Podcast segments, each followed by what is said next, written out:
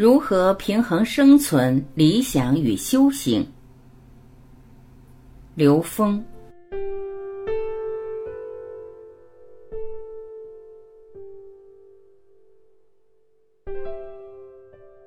建立内在道场，持续提升灵魂高度。觉醒并持续提升灵魂的高度，是人类的唯一出路。如果我们继续沉睡的话，内在意识就会一次次被外向所提示。觉醒的人会发现提示的意义，没有觉醒的人就会觉得是噩梦，就会一次次挣扎，觉得这个灾难怎么会越来越大？为什么越来越密集？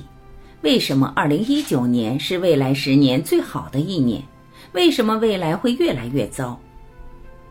当人在一种沉睡的痴迷状态中，三维能量它本来就在崩坏。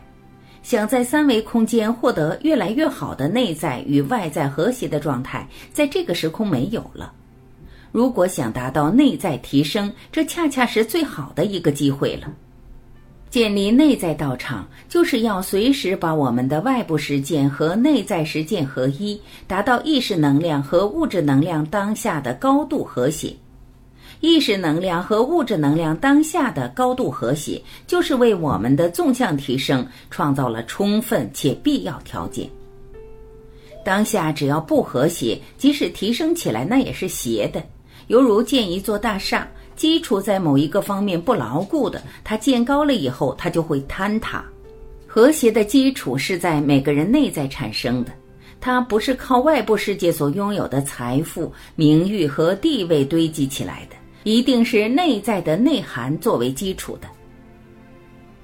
有人问刘峰老师，关于现实事业、工作换取生存资料与灵性修行的矛盾如何平衡？难道都要放弃一些物质类工作，转向服务型工作吗？刘峰老师回答：其实我们生存资料的需求，用不了我们那么大的生命能量去获得，顺便就可以获得的。只是我们认为能量都是从外面换取来的，所有得到的东西都是从外面得到的时候，自己真正的生命能量没有开启，向外换取生存资料变成了我们一个目标的时候，那达到这个目标，可能你的一生都只在这个层次上不断做着这种能量交换。如果你把自己当成商品的话，一生都会在这种交易里面。这种交易，它是在一个平等的能量状态里边，它跟你内在提升、内在成长没有关系。所以，这就是我们现实人的一种误区。在那个时候，肯定不可能跟灵性成长有关系，因为把这两件事分开了。如果你真正知道每个当下换取你生存资料的过程，也是一个开启智慧的过程，也是一个唤醒自己本自具足的生命内在能量的过程。真正知道自己内在能量唤醒了，自然就会投影出现实生命的和谐生命状态。这个时候，换取多少生命资源，换取过程的当下都有意义。在面对你获得的这些生命资源的驾驭和使用，又是在挑战你的智慧，又是看是否能够智慧的把你那些显化的能量转化成自己的无形能量，变成你内在提升的动力。这叫无财不养道。这就是你从本质上怎么去看这个问题，怎么看生命。你认为生存是第一需要？对不起，你生下来就已经生存了。生存的资源从哪儿来？如果你认为是从外面来，对不起，你就只能在外面的这种能量交换里面生存了。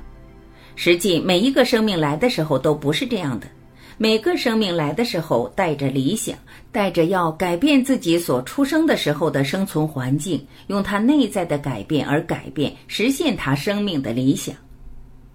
其实我们小时候都有很多理想，那些理想如果我们坚持的话，现在每个人都不得了了。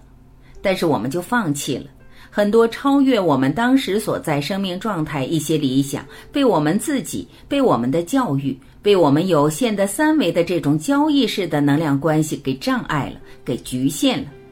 所以，我们变得越来越功利，越来越谨小慎微的去换取或者执着如何放大我们所拥有的资源。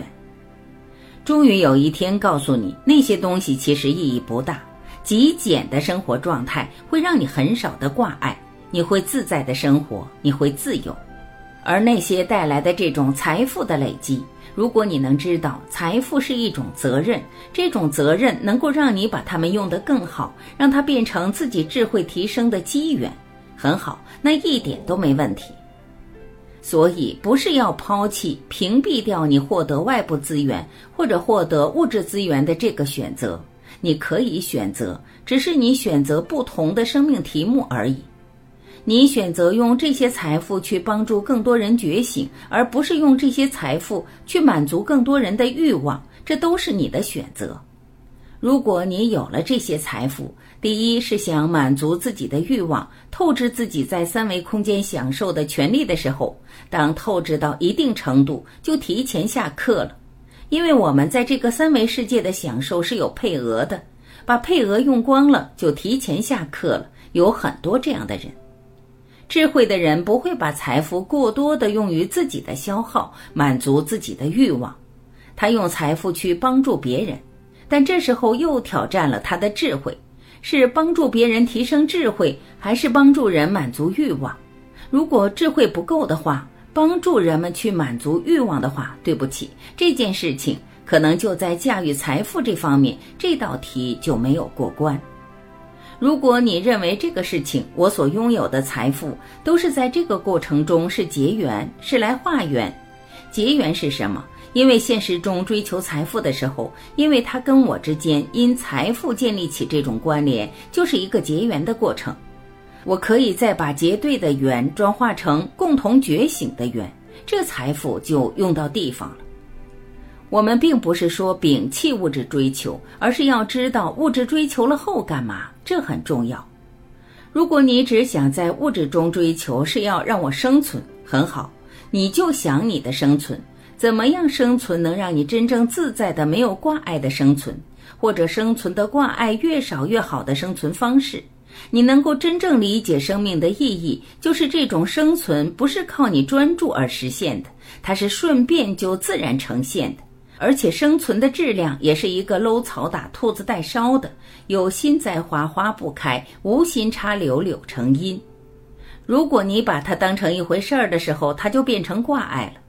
所以你这一辈子就在生存题目里转，到最后转不出去了，会发现你积累那些财富为生存所做的所有奋斗，到最后那一刻该走的时候，发现没意义，变成一个生命的过客，考场的过客，就在考场上睡了一觉，睡完一觉醒了以后零分出场，这个就没有意义。等你知道你进入考场是来提升的，是来完成自己生命题目的。这个题目有驾驭财富，有超越恐惧，有超越情感，有学会奉献，这都是题目。至于在你这一生里学到了哪些题目，是你自己选择的，是生命觉醒到什么程度而选择的，它没有善恶，没有好坏。